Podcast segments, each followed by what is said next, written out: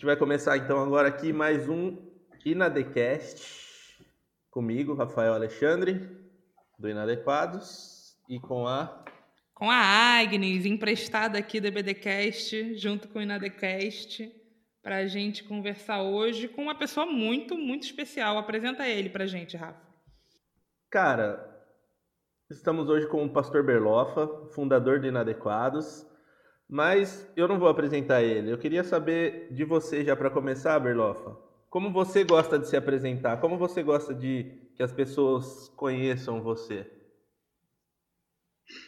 Porra, não sei, nunca pensei nisso. Cada um pois fala é, uma coisa, né? É... Já viu que as perguntas Cara, não são fáceis. Eu sei, mano, Berlov.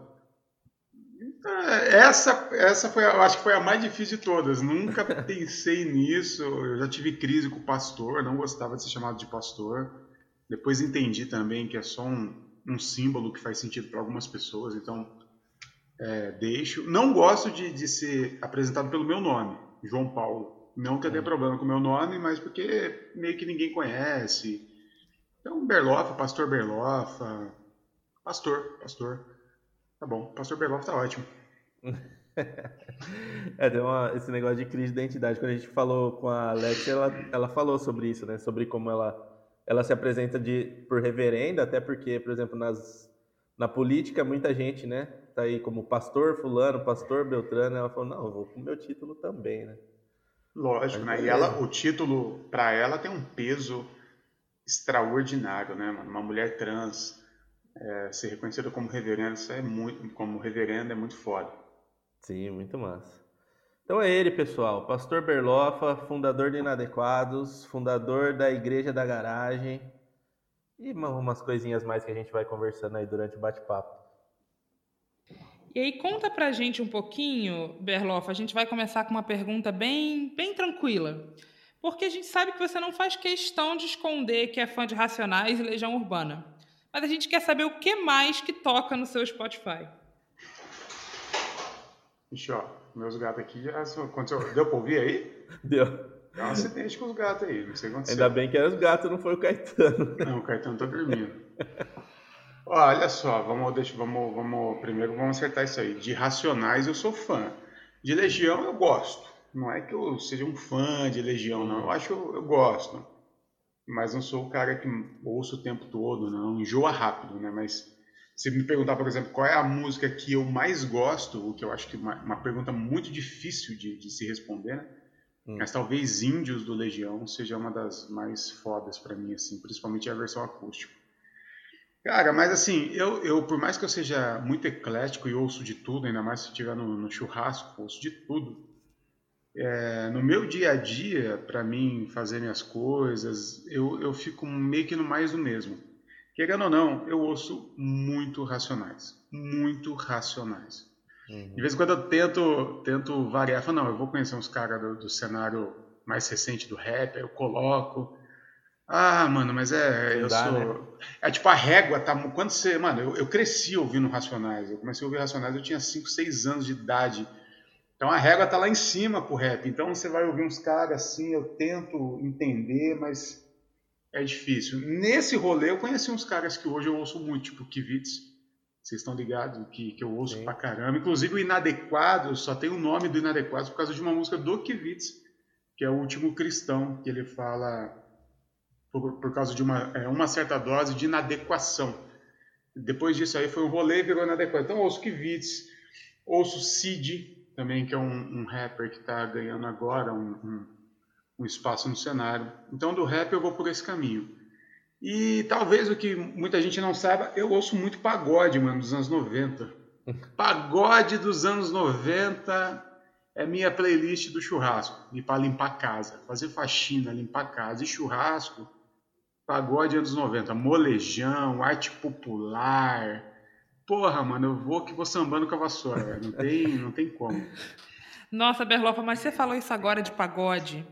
E aí é uma coisa muito engraçada, porque eu sempre detestei pagode, aquele preconceito é crente, né? bobo né? de adolescente crente, sabe? Sempre. E aí a última vez que eu fui numa reunião de família, ainda na pandemia, tipo, só tinha gente. A minha mãe cismou que queria ouvir pagode, botou um pagode pra ouvir e eu fiquei assim, sem entender. E eu. Mãe, o que aconteceu? Você tá ouvindo pagode? Ela. Ai, minha filha, eu achava que era pecado nos anos 90. Agora eu só quero ouvir pagode, quero dançar pagode. Pagode é. Então vida, virou- pagode é bom. Virou uma Cara. super playlist da minha família também, agora que minha mãe descobriu que não é pecado. Cara, a- aproveitando o gancho, eu queria falar, a mãe da Agnes é mó ativa no Inadequados, velho. É eu mesmo, não mano. sabia, velho. Eu não sabia. Ela tá sempre Mas muita coisa. Vocês não me cobram presença, mas ela me manda mensagem. Tá ouvindo Inadequados? Ela tava lá ouvindo vocês nas lives, me manda mensagem pra Olha saber se só, eu tô quem online. que é ela? Quem que é ela? Quem que é o nome dela? Cara, acho que é Valéria. É Valéria, Valéria coisa. Alencar de Castro Araújo Pastor. E aí, tipo, ela tá sempre mandando umas paradas no, no direct pra gente e comentando os posts. E eu não sabia, né? Eu sempre, eu sempre saio curtindo quem comenta e tal. E aí, outro dia, a Agnes falou, ah, minha mãe. Daí eu falei, caraca, ela que é sua mãe, ela, ela é muito participativa, velho. Muito, muito, muito. Pô, vou ficar de olho aqui, vou dar atenção quando ela comentar alguma coisa aqui. E massa, cara. É, eu, eu assim, eu sempre fui mais pro. Eu sempre fui mais punk rock, assim. Mas eu gostei, gostava muito de rap. Eu, eu fui no show do Racionais, na Adler, em Vinhedo, com, no, no lançamento do CD do. É, é o Chora Agora Ri Depois, que é o que tem dois CDs? Foi aí em Campinas mesmo? Adler é Vinhedo. É pertinho. É pertinho. Inclusive, quem abriu o show deles, mano, foi o Sabotage e o Trilha Sonora do Gueto. Caralho. Eu consegui ver esse cara. maluco no- no- ao vivo. Sabotagem Fui é sozinho, lenda, fui mano. sozinho no show, porque eu era, eu era gospel e não era muita gente que gostava de rap, né? Foi muito massa, cara, foi muito massa. É, o Legal, a show gente... do Racionais que eu fui foi esse pouco tempo, faz uns dois anos. Ah, não, eu nesse- Casado já, de... falei com a Karina, deixei ela em casa, eu peguei uma liberdade e fui. Não, Os caras cara, entrou no palco 3 horas da manhã, eu já sou tiozão, eu tava na. E foi tipo uma balada, mano. Foi uma balada normal. Até 3 horas da manhã foi uma balada normal. Eu lá em cima, assim, tomando Nossa. cerveja. E o pessoal arregaçando na pista de dança. Eu olhava aqui e falava, gente, como é que eu já gostei disso? Eu só... 3 horas da manhã os caras entrou, velho. Saí de lá umas 4 e meia, assim. É muito cringe. É bom que São, é, Muito cringe. é bom que São Paulo tem, tem as viradas cultural, né? Que aí os caras tocam de tarde na praça, de graça. Isso é bom pra caramba, né? cara? Sim, São Paulo sim. é bom. Outro cringe, gente, falando de show de tarde. Eu sou a pessoa mais jovem desse né? podcast. Matinê. Mas você é a gente não mesmo. aguenta mais, velho. Não aguento mais, não. Cara, Cara, mas é isso, e eu, eu fui muito do rock também. Quando eu tinha 16 anos, 16 anos, eu conheci Linkin Park. Eu só era, mano, eu era pagodeiro, mas pagodeiro raiz, do, usava boca de sina, tá ligado? Sapatinho marrom, bico quadrado. Isso aí com meus 15 anos. 16 anos, um, um mano meu tava ouvindo um Discman na escola. Discman, olha só. Conectado na, na- direto na tomada pra não gastar pilha, né? É. Deixa eu ver o que você tá ouvindo aí, mano. Eu coloquei, tava tocando Numb, do, não, Fente, do Link Park. E, mano, que som foda esse, hein? E aí eu fui conhecendo Linkin Park, mano. Aí eu comecei a ouvir mais rock. Gostava demais de Linkin Park. Fui muito fã dos caras. É, mano, fiquei muito mal. Chorei um bocado quando o Chester Uhum. se, se suicidou. Fui muito fã dos caras. Então eu fiquei ali dos meus 16 aos 20, 20 e pouco, muito rock. Rock, Linkin Park, Korn, é, a Down. Mano, eu gostava demais, demais do, dos caras do Slipknot Sim. do som dos caras. Só que, mano, eu era crente, tá ligado? Slipknot é tipo banda satânica, né? Pra, Muito. Pro, pro crente é banda satânica. E teve uma cena, vai vendo isso aqui, mano. Rock in Rio, não sei se foi 2000 e... 11 e Mano, 15 tipo, Rock in. Rio... O, Foi 11, 15? O Slipknot veio no 11 e no de 15.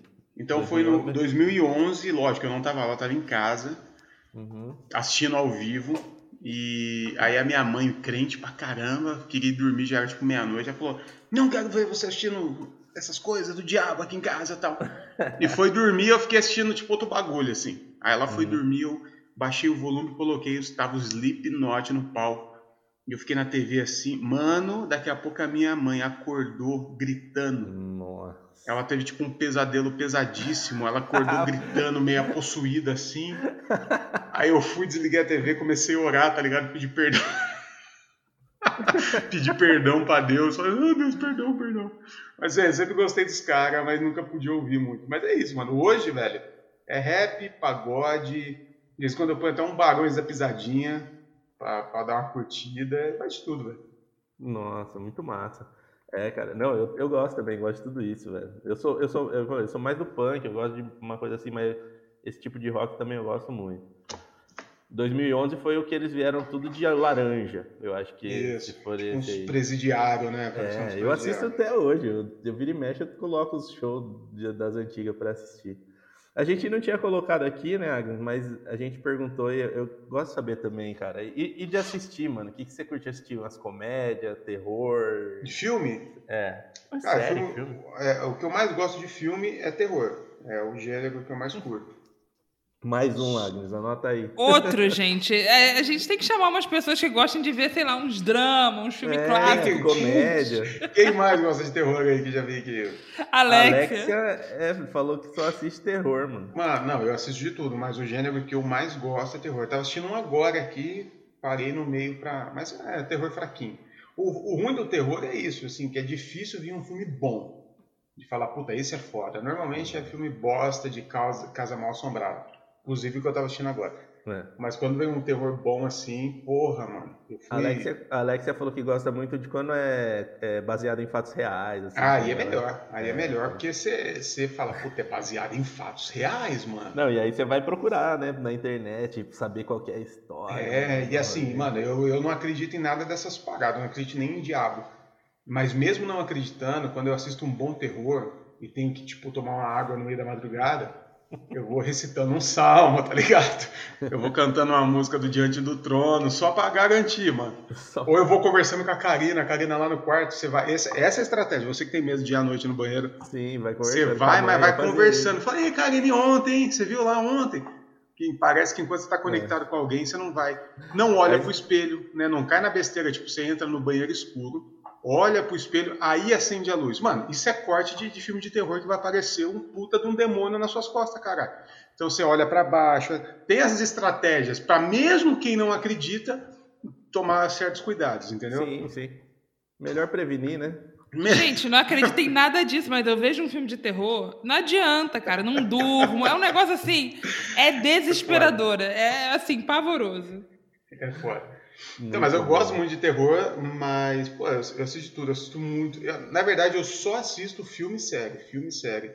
Não assisto nada de, de TV aberta, futebol, é, esporte, eu só assisto um pouco da NBA já quando já tá indo para as finais, não assisto nem os playoffs.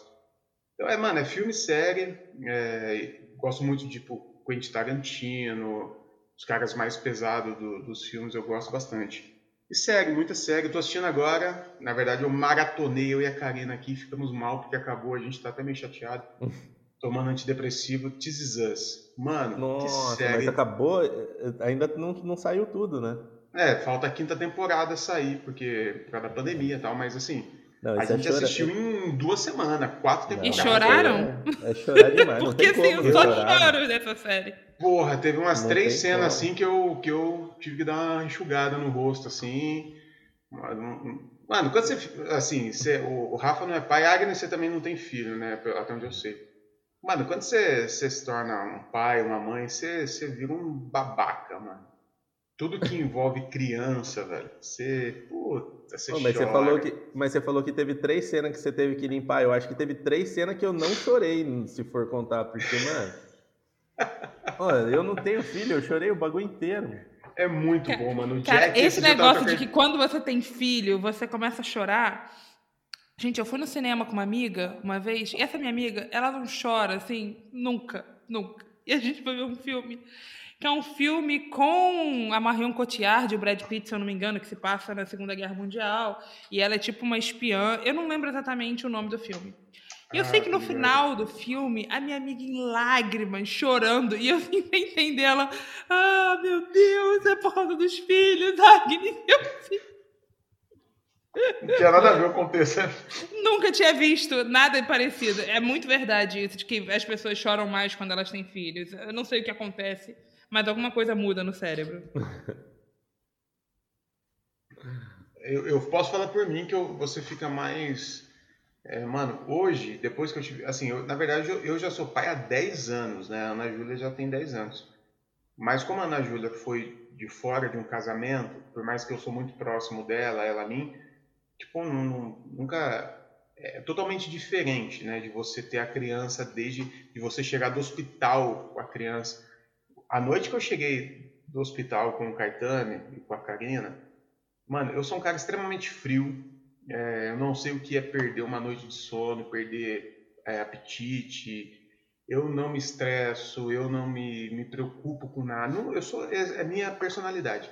A noite que eu cheguei do hospital com o Caetano, quando a gente chegou assim, a Karina mal, porque foi cesárea, né? A gente já três dias sem dormir, com aquela criatura que a gente não fazia a mínima ideia do que tinha que acontecer. Eu entrei no apartamento, fechei a porta assim, me bateu um pânico, mas uma coisa. Mano, eu, eu comecei a chorar.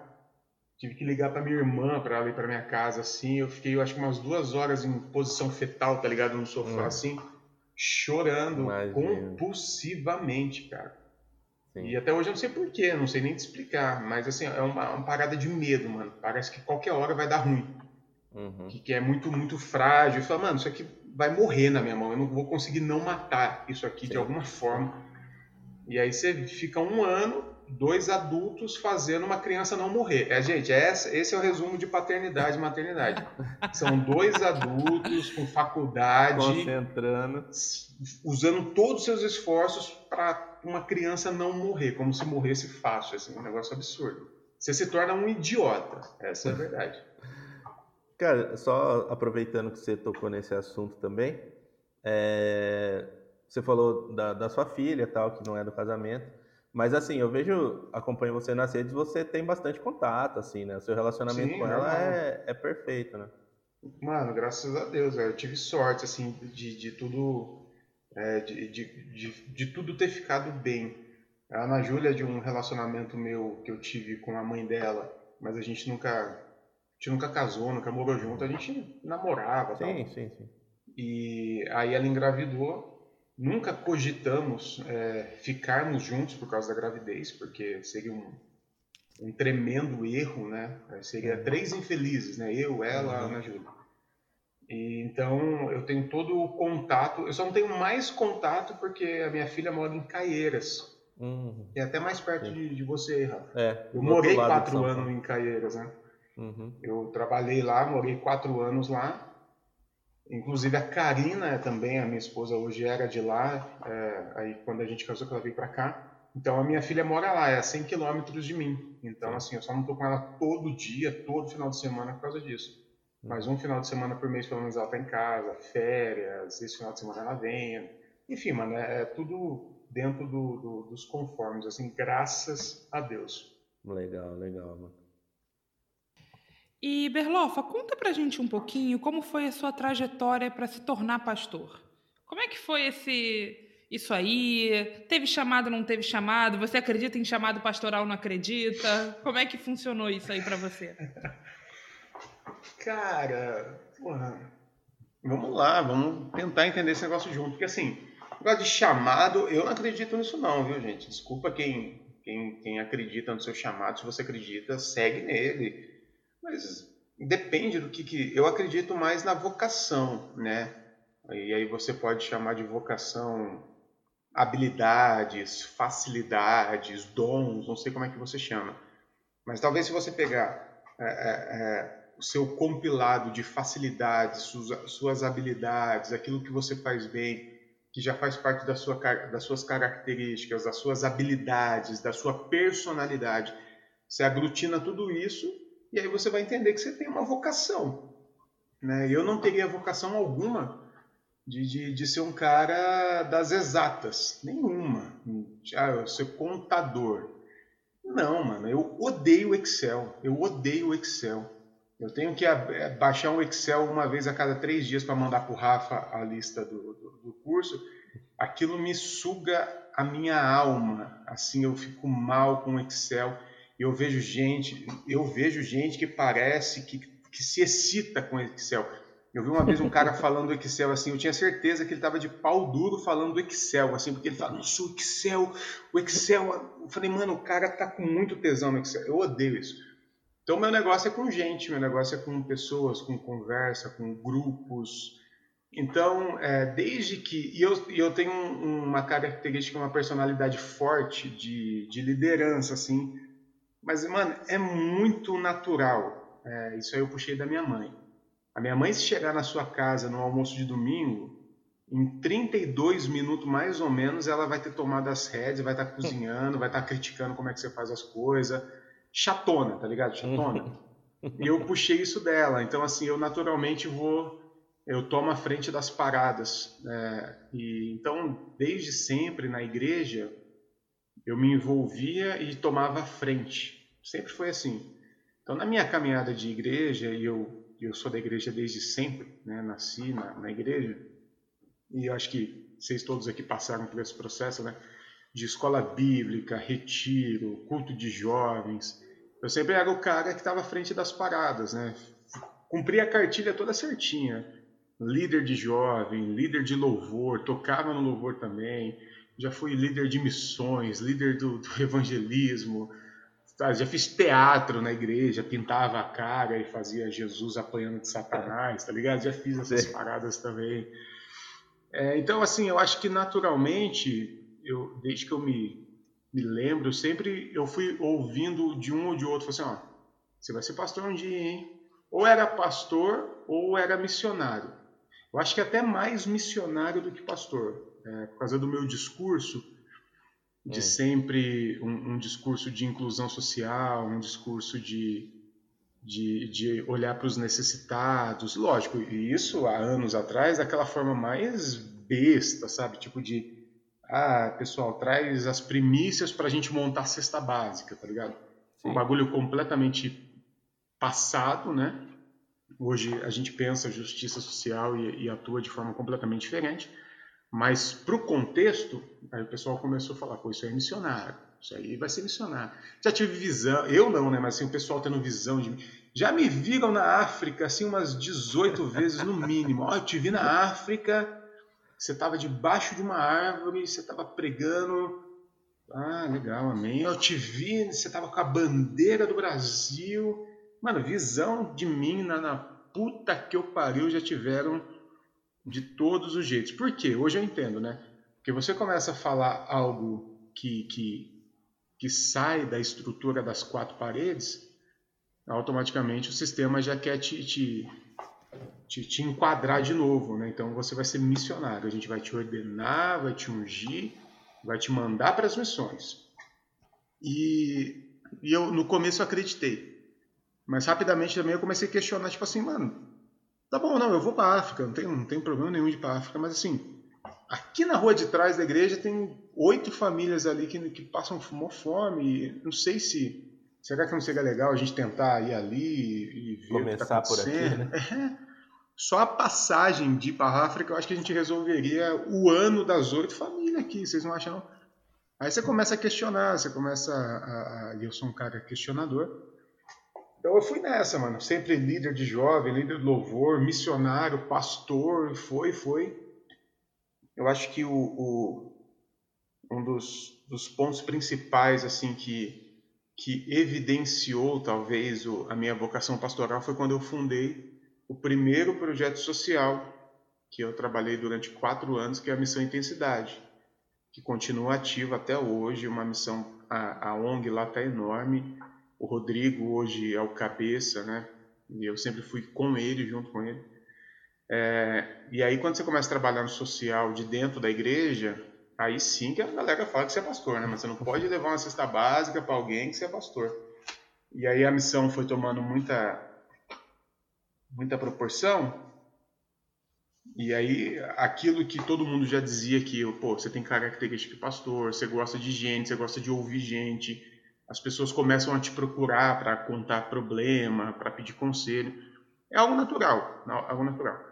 Aí, quando a, a missão estava maior, foi nesse momento que eu fui para Vineyard, que foi a última igreja institucional que eu estive.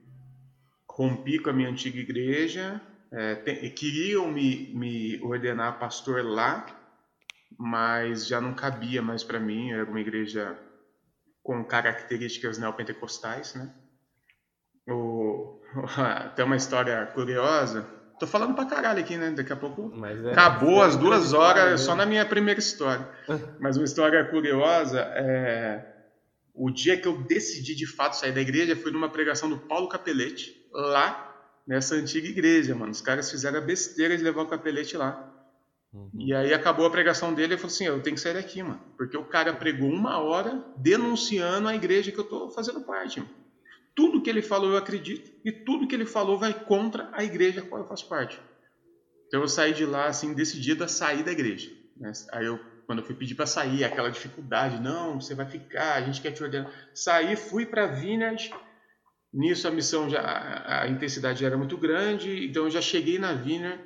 Algumas pessoas já me conheciam pelo trabalho social e, e rapidamente assim a, a, comunidade estava identificando em mim um pastor, né? E aí foi que a Wiener reconheceu isso de púlpito, né? O que a gente chama de ordenar ou de ungir, não sei como é que cada um conhece. Então, eu fui ordenado oficialmente na Wiener em nossa, 2018? Acho que foi 2018, gente. Não, 2018 foi para eleições, né? Então acho que foi 2017. 2017 eu acho que fui ordenado oficialmente na Vina.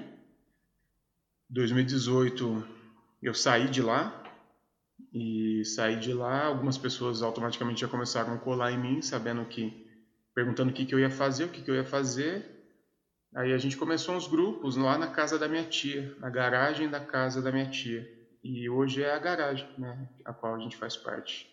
Uhum. Eu acho que é isso, mano. Essa é a história. Agora vocês tentam sistematizar isso aí. Como é que, onde foi a vocação, onde foi chamado, onde foi, não sei. Mas foi essa é, é a história. Não, é, é, a, a pergunta era mais baseada porque, assim, normalmente as pessoas têm uma hora que alguém fala assim, não, você agora vai ser pastor, e aí te... Por exemplo, eu, eu participei de uma igreja que ela era pentecostal e aí foi tomando um rumo, virou meio neopentecostal, que era tipo, você passava por umas você era obreiro, depois você virava não sei o que lá, não, né, ia chegando até pastor, né? Era tipo tem uma cara, tem um plano de carreira aí, né? Isso, mais ou menos isso. É. Mas é isso, até basicamente que a gente queria saber. E aí até você comentou, né, que a última igreja que você foi foi da Vineyard, né? E mas antes você passou por outras igrejas, né? Nossa, e... muitas. Isso, exatamente. Aí a gente colocou aqui como que seria, qual que foi a sua trajetória até chegar na garagem, tipo, de pequeno você, você foi batista e aí foi, não sei. Tá. Vamos lá, também não foi muitas não, acho que dá até para contar. Até os 10 anos de idade eu era da igreja católica, é, ativo na igreja católica, catecismo, me preparando para a primeira comunhão e tudo aquilo. Com 10 anos de idade, minha família estava toda fodida de, de finance, financeiramente. Meu pai sempre foi motorista caminhoneiro, carreteiro, a gente estava passando uma perrengue, comendo a é, cesta básica que o pessoal levava para a gente e tal. E aí você sabe, né? Se tem um negócio que faz a galera querer mudar de região, religião, buscar Deus, é quando você tá ruim. Grana. E aí a minha família toda em volta, principalmente da parte da mãe, já eram todos evangélicos da Igreja Batista. Uhum. Igreja Batista, mas Batista ra raiz, tá? Batista uhum. das mais daquela que você não entra de bermuda ou de boné, tá? Batista terrível, terrivelmente batista. Uhum. E aí começaram, começa aquela aquela manipulação, né? Então, com 10 anos de quando eu tinha 10 anos, meus pais se converteram, né? Que eu odeio essa expressão também. Mas para o pessoal entender, eles se converteram. Passamos de da igreja católica para a igreja evangélica batista. Eu tinha 10 anos de idade. Eu, eu para mim, eu queria saber que horas que ia passar a reprise do, do dos Power Rangers. Eu tava, tava cagando para qual igreja eu estaria. Então, uhum. comecei para a igreja batista. Aí fui é, escola bíblica dominical, cursinho de batismo. Com 10 anos eu me batizei na igreja batista. E comecei a minha trajetória dentro do mundo evangélico. A gente ficou só um ano na Batista, porque era um pouco longe de casa. A gente não tinha carro, não tinha nada. Aí tinha uma igreja evangélica perto da nossa casa chamava Comunidade Palavra Viva. Uhum. Quem for de Mogi já fez assim, ó, vixe. Porque Comunidade Palavra Viva, mano, é uma merda de igreja. Uhum. É uma bosta de igreja. É uma igreja neopentecostal. que cresceu muito nos anos 90, assim que o, o neopentecostalismo. Isso que eu estou falando para vocês é 95, 96, tá? Uhum. Então o neopentecostalismo estava chegando com força no Brasil, campanhas, sete quarta-feiras, cair na unção, sabe essas paradas? Uhum. Isso, aí é, isso, aí não é, isso aí não é antigo não, viu gente? Esse Uhum. negócio aí, os pais da igreja, que eu também odeio essa expressão, mas os grandes nomes da igreja não tinha esse negócio de, de, de rir, de cair, de falar em língua, de rodar, de ser... Isso aí começou na década de 90 para cá, aqui no Brasil, tá? No- há dois mil anos de história não teve nada disso, não. É. Mas quando chegou aqui, foi, mano, foi novidade. Aí a gente foi para essa igreja. E eu fiquei nessa igreja neopentecostal, nesse, nesse entorno mesmo de, de, de, de campanha, dessas paradas pesadas do neopentecostalismo, acho que por sete anos. Eu fui até uns 17 anos, 18 anos nessa igreja. Pra você ter uma noção, a gente saiu de lá porque o pastor estava pegando uma pastora, traindo a outra pastora. A gente descobriu que a igreja que já estava, tipo assim, tinha mais de 3 mil membros, era do- tinha dono. Um negócio feio, mas aquele negócio de, de, de Greenleaf, assim, tá ligado? Um bagulho Hum. pesadíssimo. E aí a gente saiu dessa igreja. Nisso, então, eu tinha uns 17, 18 anos. Só que nessa época também, eu, pô, já tava curtindo minha juventude ali, mano. Já tava tomando meus negocinhos, pegando as menininhas, fazendo as coisas tudo, mas na igreja, né? Uhum. Ia na igreja, fazia minhas coisas de igreja, e aí à noite enganava a mãe, falava que ia pra escola e fazia meus rolezinhos. Aí com 17, 18 anos saímos da Palavra Viva, ficamos meio que voando, né? Aí meu tio, que é pastor até hoje, começou uma reunião na casa dele, a gente foi pra lá com meu tio. Deixa eu só abrir uma janela aqui, deixa eu tirar essa aqui. Ah, mano, aí ficamos nessa, acho que a gente ficou meio que voando assim, até os meus 20 anos de idade, meio sem igreja, ali com meu tio tal. Com 20 anos eu fui pra Caieiras. Fui pra Caieiras, é. Aí eu fiquei quatro anos lá em Caieiras, quatro, cinco anos lá em Caieiras. Aí eu desviei de, de totalmente, né? Todo mundo conhece o tal do desviado. Não queria saber mais de igreja, pô, comecei a trabalhar, comprei meu carro, 20 anos, ganhando bem com o carro. Desviei completamente e fui viver minha vida.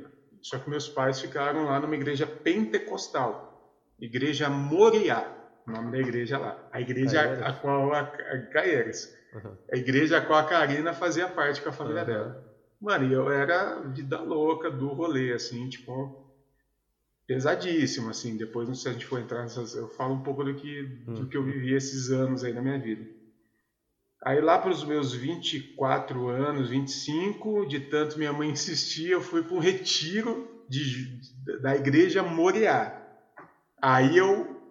é, é, é, como é que fala? Não é me converti, porque eu já tá- é, eu me reencontrei, né? É que Voltei para casa. eles falam, eles associam com o filho pródigo, né? Quando eu estava lá na frente chorando, porque assim, a igreja é pequena, o retiro só de crente, só tinha eu, o desviadão lá no meio. Todo mundo conhecia a história do João Paulo, todo mundo sabia o que eu fazia, a cidade pequena. Aham. Então, quando começou o apelo, todo mundo já olhou para mim. O pastor apelando só para mim. Não tinha outra pessoa que precisava ali. Tava todo mundo crente nos seus papéis de crente, tá ligado? Aham. Mas enfim, para mim foi um momento importante ali, tirando todo o emocionalismo que hoje eu entendo. Uhum. Para mim foi um momento importante. Aí eu fui lá na frente, ajoelhado, chorando. Mas não deu dois minutos, o ministro de louvor, Rodrigo, um cara que eu amo pra caramba, já puxou. Um filho perdido, voltou arrependido. Clássico, clássico. Clássico, Kadosh, né, mano? Década de 90. E aí eu entrei na Moreá, comecei nessa igreja. Então eu fui de Batista, Neopentecostal, e a Moreá é pentecostal raiz. Uhum. Das que roda, das irmãs do coque, da, disso tudo. E aí eu fiquei um- um- alguns, alguns anos, uns dois anos na Moreá. E aí, como eu sempre fui da liderança, mesma coisa. Me envolvendo com, com líder de, de jovem, líder do louvor, líder do evangelismo, tal, tal, tal. Até mudar para Mogi. Quando eu mudei para Mogi de volta, voltei para Mogi, minha cidade natal, aí eu fui para a igreja presbiteriana da Graça. Não é, tem nada a ver com a presbiteriana do Brasil, tá? Tá. É uma igreja neopentecostal. Então vamos lá: Batista, neopentecostal, pentecostal, voltei para o neopentecostal na IPG, que a gente chama uhum. de IPG. Fiquei quatro anos lá até ir para Wiener. Foi nessa igreja que o Paulo Capelete pregou. Sim. Aí eu fui para Wiener, que é uma igreja talvez dita como emergente, né? Uhum. dentro dos rótulos. E da Wiener para a garagem. Então esse aí, essa aí é a minha caminhada de fé nas instituições. Sim. É... Por isso que eu sou assim, gente. Então não me culpe, não me julgue. Eu tenho meus motivos, tá? Eu até tava falando aqui com a Agnes no, no WhatsApp. Aí eu, a gente foi fazendo a pauta e aí foi tinha bastante coisa para pôr, foi passando algumas coisas. E eu acho interessante entrar né, nesse, nesse, nessa parte que você citou da época que você estava desviado, né? Você já, já falou em alguns outros podcasts, até mesmo inadequados, que você já é, se envolveu com drogas e tal. E como foi para você essa, essa parte da, da sua vida aí? Mano, eu comecei lendo Bom Dia Espírito Santo do Benihim. Né? Essa droga, foi a primeira droga, droga pesada. pesada. Meu Deus. Acho que a gente vai ter que botar um alerta de gatilho nesse episódio. Cara, uma, o uma pior não. O pior não é o. O pior não é você ter lido. O pior é se você fazia isso todo dia. Você acordava e dava bom dia. Fazia, fazia. Só eu que fazia, gente? Me ajuda aqui. Só não, eu que fazia. passei por isso, cara. Só eu que fiquei com esse livrinho na cabeceira da cama mesmo e comecei a descobrir um relacionamento com o Espírito Santo? Não, passei, eu passei por isso. A Agnes não sei. Não, eu não passei por isso, mas é, no, foi no EBDcast que eu postei, né? Que eu li o Caçadores de Deus, que também é droga pesadíssima. Caçadores de Deus é pesadíssimo. Nossa, essa eu nem conheço. De quem que é esse aí? É... Menino, é. Tome alguma é Rebeca, coisa. Não? Nossa, Rebecca Brown? Não, não, não é. é. da Rebecca Brown. Também é. li Rebecca Brown, porque teve uma época que foi modinha na minha igreja ler Rebecca Brown. Total. Mas esse é, Caçadores de Deus. Tommy Tenney. Tommy acho... Isso. É. Tenney. É bem, eu tô, bem só fazendo também. uma história aqui, a participação em Nabcast. Só aproveitando enquanto você faz história, eu fiz uma coisa mais pesada ainda, cara. Eu fui num, num congresso com Valnice, com Neuza Tioca. Mano, uma... você conheceu a Neuza assim? Conheci. Meu uma... pai, Neuza Itioca. É quase e meu sonho conhecer e umas, gring... e, uma... e umas gringas, mano. E aí, tipo, ela ela ensinava. Ó, oh, minha esposa acordou passando aqui, ó. Tava dormindo. Oi, linda. Aí, aí sabe qual que era o ensinamento? Era sobre a ceia, mano. E aí, eu, durante um, um, período, né? Porque não dá pra você ficar fazendo essa parada direto. Chega uma hora que você fala, mano, é ridículo, né? Mas durante um período eu, eu tinha do lado da minha cama o, o vinho, né? O suco de uva e o pão, mano, que eu comprava. Então eu acordava, dava o bom dia, tomava minha ceia tomava e aí todo dia? Eu, todo dia, mano. Porque, Caraca, porque mano. nesse congresso eles ensinaram que isso era um alimento para fortalecer a sua espiritualidade. Você tinha que tomar todo dia. Então eu fazia isso todo dia, mano. Imagina, Chocada. não tem grana pra ficar comprando aquele suco de uva todo dia. Porra, a Aurora, né? Suco Aurora, Pô, 15 véio, é louco. litro. Eu era velho. adolescente, mano. Não tinha dinheiro pra ficar. E aqueles pão grande, porque daí durava mais, né, mano? Aí ficava, ia ficando seco. Vai ficando duro, né? Ficando corpinho de. parecendo sovaco. É só Gente, o sovaco de Jesus. Né? Eu não sei de onde as pessoas tiram essas ideias, mas é sempre maravilhoso. Ah, eu sei, eu sei. A criatividade humana é bela, né, gente? Muito. A muito. criatividade humana e a Bíblia, você faz qualquer coisa, né? é verdade. Mas, Mas vamos lá, mano. É, cara, eu fiz de tudo, eu já fiz de tudo nessa vida, mano. Nesses, principalmente nesses, talvez nesses cinco anos que eu fiquei nessa. Mano, cidade nova, uma cidade relativamente pequena, cidade nova, moleque de 20 anos, ganhando bem, com carro, carro todo tunado. Mano, fiz tudo que você imaginar e não Você imaginar. trabalhava com o quê, mano? Eu trabalhava na Melhoramentos, que é uma hum, papeleira papel. muito grande. É. Eu ganhava bem, mano. Comecei a conhecer a galera que trabalhava, que trabalhava lá também. Mano, fiz de, de tudo. A minha vida era balada. Mano, conheci todas as baladas de São Paulo. Todas. Então a minha vida era trabalhar, balada, trabalhar, balada. O dinheiro que eu tinha era pro rolê. Uhum. E nisso eu experimentei de tudo, de tudo, de tudo, de tudo. É, só que teve uma que me pegou, que foi a cocaína, mano. É, eu experimentei de todo tipo de droga. Mas na cocaína eu me viciei. E aí durante esses cinco anos eu fui usuário contínuo de cocaína, mano. Viciado total usava quase que diariamente, só não usava todo dia até porque não tinha condições financeiras para isso. Mas então eu sou, eu não posso nem dizer que eu sou um ex, né? Porque eu acho que não, até onde a gente sabe, não existem ex, né? Não existe ex-viciados. Eu sou um ex-usuário de cocaína, mano. Uhum. Fiz muita merda por causa do pó. Que eu acho que todo mundo sabe, e o discurso errado que a gente faz é achar que droga é ruim. Droga é bom. Uhum. Droga é ótimo se não fosse bom, ninguém estava usando, né? Então, eu acho que o nosso discurso tem que mudar, né? Essa criminalização, essa demonização. Meu, a gente tem que trazer esse assunto para a luz, porque senão você pega um moleque igual eu, que não conhecia isso aí até meus 20 anos, aí com 20 anos você, você conhece essa maravilha, entre aspas, né? Que uhum. te faz sentir bem, que te dá poder, que te alegra. Porra, você se vicia em dois palitos, mano, e foi o que eu fiz.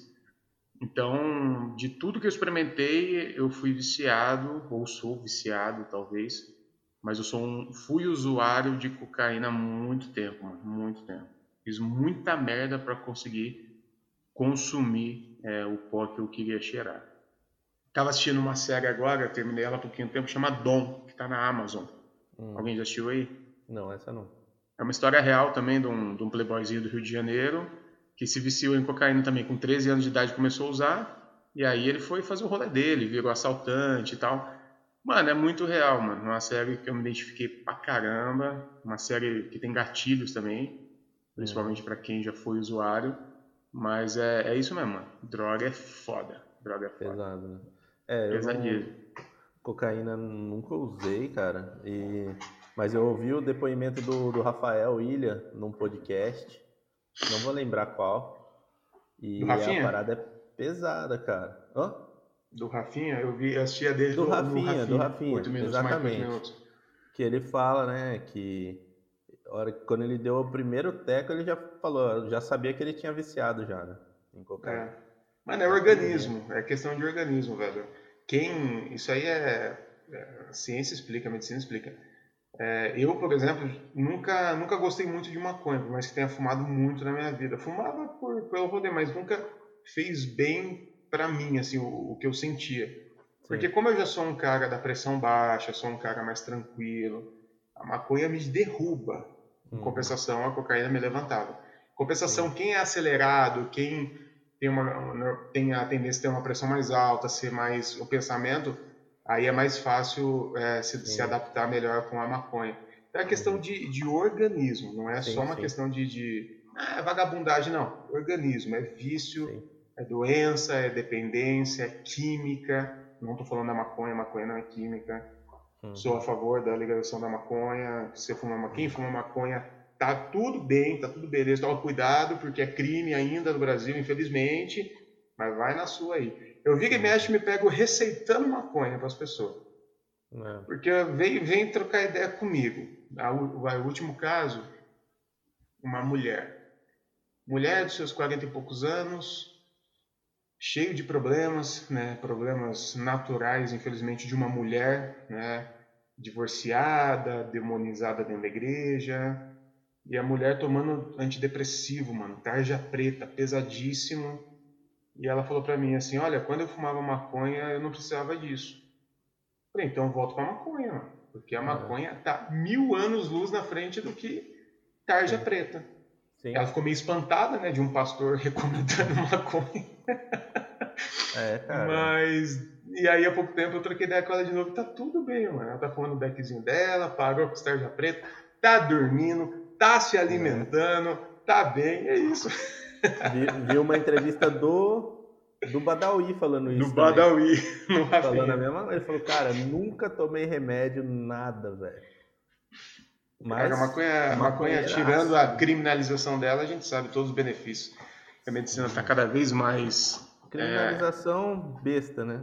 Nem era para ser, na verdade. Mas... Uma bosta, mas esse negócio de guerra contra Não, as politicagem, drogas. É, é politicagem é. e também uma guerra territorial contra pessoas pretas e pobres em geral. Que é isso Sim. que a guerra ao tráfico é, porque uhum. a gente sabe que quando a gente está pensando em guerra contra as drogas, ninguém está pensando no usuário rico do, do Rio de Janeiro. As pessoas não estão pensando nisso, as pessoas estão pensando em uma guerra territorial. E a questão da maconha, legalização é muito mais uma politicagem do que qualquer outra coisa, né? Porque Sim. já existem uma centena de estudos sobre a legalização, sobre o uso medicinal, e ainda existe também muito preconceito e muita desinformação. E parte desse preconceito e dessa desinformação também é propagado pelas igrejas, né? E pela maneira. Principalmente. Exato. Pela maneira como a gente conversa sobre drogas, como se um fosse tudo uma coisa só, e, e sem trazer isso para um debate um pouco mais esclarecido, né? É, então, é uma coisa bastante problemática. Sim. Cara, drogas a gente tem que trazer para a luz, tem que trazer o assunto para a luz. É, esse, essa politicagem, ela se fortalece muito por causa do moralismo religioso, né?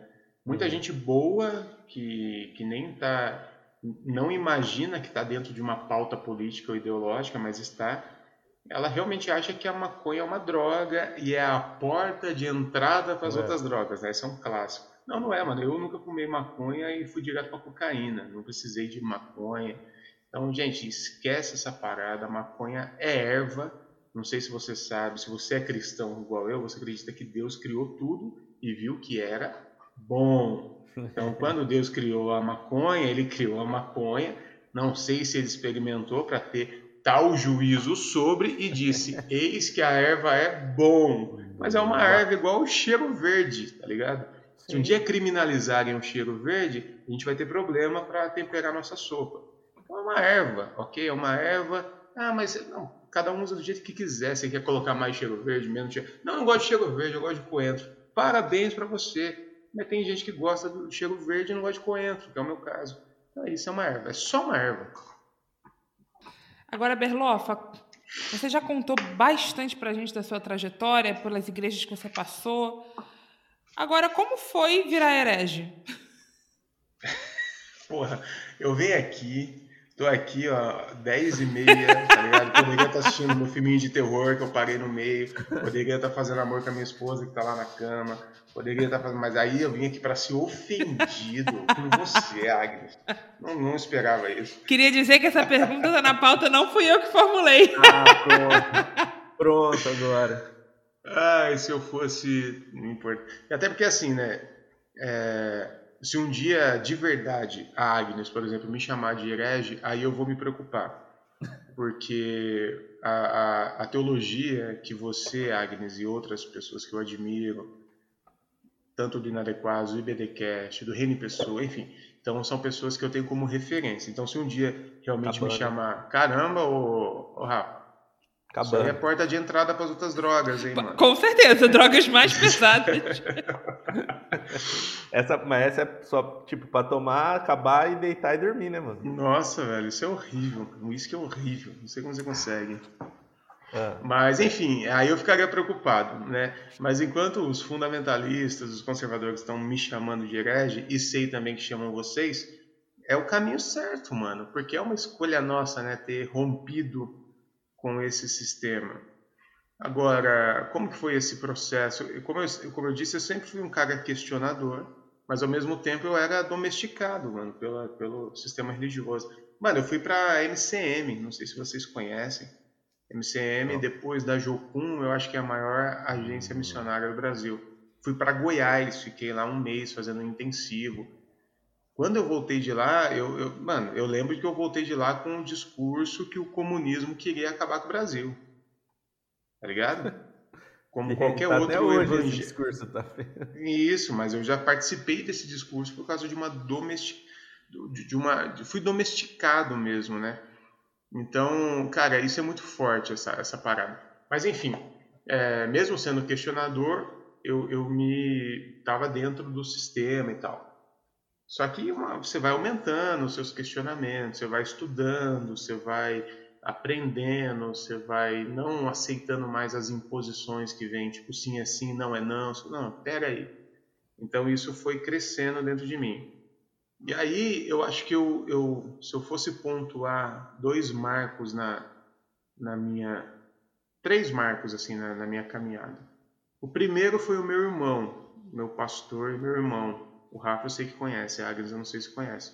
Conheci. É o pastor Jairo, lá do Rio de Janeiro. Ele é meu irmão de fato, meu irmão só por parte de pai, mas é meu irmão. Ele mora no Rio, pastor há anos, pastor batista, sociólogo, um cara incrível. Por mais que seja um pastor batista, ele é um cara dos nossos, assim.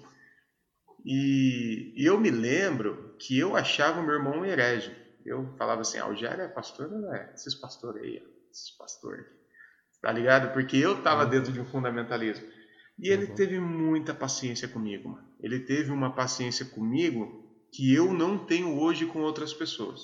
E isso eu já falei em outras vezes. Se ele me tratasse da forma que eu trato os fundamentalistas que vêm falar comigo, eu ainda estaria lá. Eu ainda estaria lá. Porque é, se, eu, se ele fosse para o embate, para o combate, como eu acabo fazendo, eu já ia romper com ele também, ia dar uma treta, nem ia dar em nada. Então, assim, ele teve uma paciência, um, um tato para lidar comigo que eu não tenho ainda para lidar com outras pessoas. Então, meu irmão é um marco tremendo na minha vida de caminhada, assim. Outro marco, e talvez o mais poderoso, foi a filosofia, mano, não teve como. Eu entrei na filosofia um pouquinho herege e saí de lá ateu, né? Você sai de lá a cabeça, mano, explodindo, assim, de, de possibilidades. E dentro desse caminho de filosofia e conversando com meu irmão, foi conhecer outras referências, né? Porque para mim até então referência até até uma época da minha vida a referência pastoral eram as referências que todos têm, né? Malafaia, Benrim, é isso.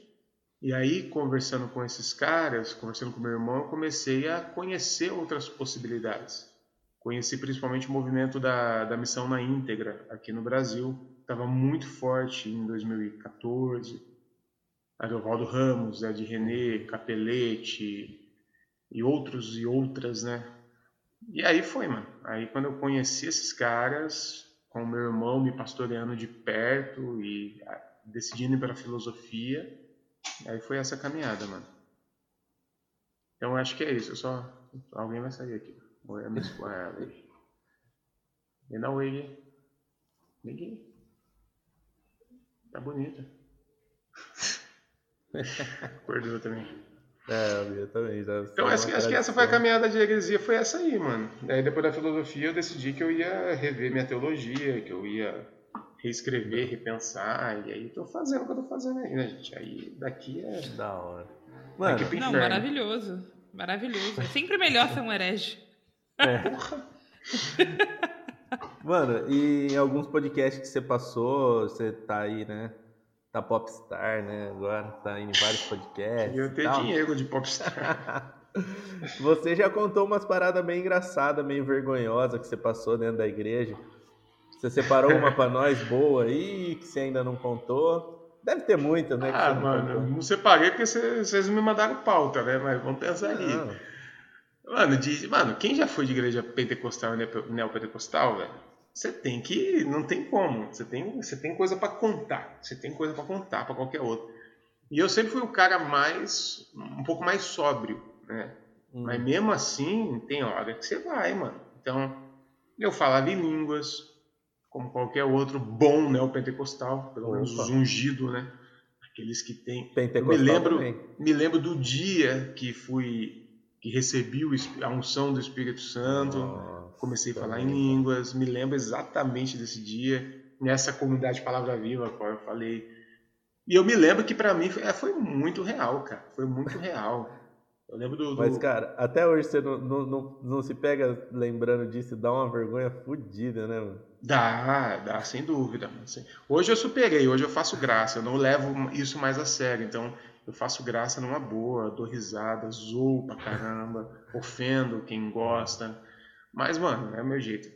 Mas eu me lembro do dia, no dia foi real, cara. Eu devia ter uns 12 anos de idade. O pastor falou assim: quem não ora em língua aqui hoje? Vem aqui pro altar aqui. Aí subiu aquela multidão. Aí começa aquela coisa, todo mundo orando. Quem ora já. Quem ora, ora. Quem não ora, fica aí falando glória, glória, glória, é. glória e tocando louvor. Aí. aí. eu me lembro quando o pastor veio assim, pôs a mão na minha barriga, mano, eu senti um, uma queimação. Hoje eu acho que era uma azia muito forte, tá? Mas senti um bagulho assim, mano, e aí eu comecei a falar, saí mó feliz, contei pra minha mãe, tô falando línguas, tá, sei o quê. Ninguém acreditou, um moleque de 12 anos falando até parece. Então assim, mano, falava em línguas, é, acreditava nas profecias. E aí você é induzido a, a, de alguma forma, tentar fazer essas paradas também. Porque se você não faz, mano, você não pertence ao grupo, cara. Então, mano, tá todo mundo profetizando, tá todo mundo vendo. Mano, eu nunca vi nada. Eu, eu, nunca, eu nunca vi um vulto. Todo mundo já viu um vulto em algum momento. Ah, eu vi um vulto, ó, um vulto. Eu nunca vi um vulto, mano. Eu nunca vi uma luz, um, um ah, eu vi um frasco de. Eu nunca vi porra nenhuma. Nunca vi ET, nunca vi OVNI, nunca vi nunca tive um sonho decente, eu nunca tive um sonho com um mínimo de coerência para poder falar assim, opa, peraí, será? Os meus sonhos, mano, são sempre bizarros, é, é com vaca que voa, é um bagulho assim, não faz, não tem como parar para falar assim, será que Deus está tentando? Não dá. Então, talvez por isso que eu seja tão cético a tudo. Eu nunca tive uma experiência que eu poderia dizer assim, opa, acho que essa aqui foi uma experiência espiritual. Nunca tive, nunca tive, nunca tive. Não, não. Zero, zero, zero. Então, mas mesmo dentro desse ceticismo todo, você está vendo a coisa acontecendo, as pessoas que você gosta, as pessoas que você acredita, falando coisas. Você vai, mano, você vai. Então, caía no poder. Quem nunca caiu? Você já caiu no poder? Você já Pô, caiu no eu poder? Já, eu já. Você caiu? Agnes? Ah, Agnes, você, você sempre foi batista, Agnes? Não, eu fui de uma, eu fui de Nova Vida. Nova Vida não, também não tinha muito isso, né? E ah. depois eu fui de uma igreja neopentecostal, que era uma batista renovada. E nessa igreja rolavam umas coisas muito estranhas, mas eu tinha medo, gente. Eu não ia para culto de libertação, eu morria de medo. Minha mãe falava do diabo, do demônio. Escondida. Aí não queria que revelasse, mãe. Gente, eu tinha muito, muito medo desses cultos. Minha mãe falava de demônios, de diabo. Eu passava uns três dias dormindo na cama dela. Que isso? Você perdeu, então, o, o supra-sumo, o puro é, suco do, do, milho verde da, da igreja. Você vai ter que retornar algumas casas para depois vir. Que isso? Não tem, não tem bagagem. Não tem bagagem. Você nunca caiu do, de, de, do pastor vir orar com a mão na sua testa e você Nunca começar a bambear as pernas, mas ao mesmo tempo preocupado, falar, será que o irmão tá atrás de é. mim, vai me pegar mesmo? Não, mas e, e agora uma vez aquele... hum. eu ia, vai, não, vai, ia vai. comentar isso, né? Porque minha mãe tinha uma relação muito próxima com a esposa de pastor dessa igreja. E aí, a esposa desse pastor, era, ela era muito envolvida nessa parte de libertação e cura e etc. E ela tinha um relacionamento muito íntimo com Deus e com o diabo também. Tanto que quando minha mãe ligava para lá, ela falava: Menina, estava aqui falando para Satanás para ele devolver meus óculos, porque os óculos sumiram e não sei o que, ele roubou meus óculos. Já falei: Satanás, devolve meus óculos. E aí, essa mulher virou para minha mãe e falou que existia um negócio chamado Exu Coceira.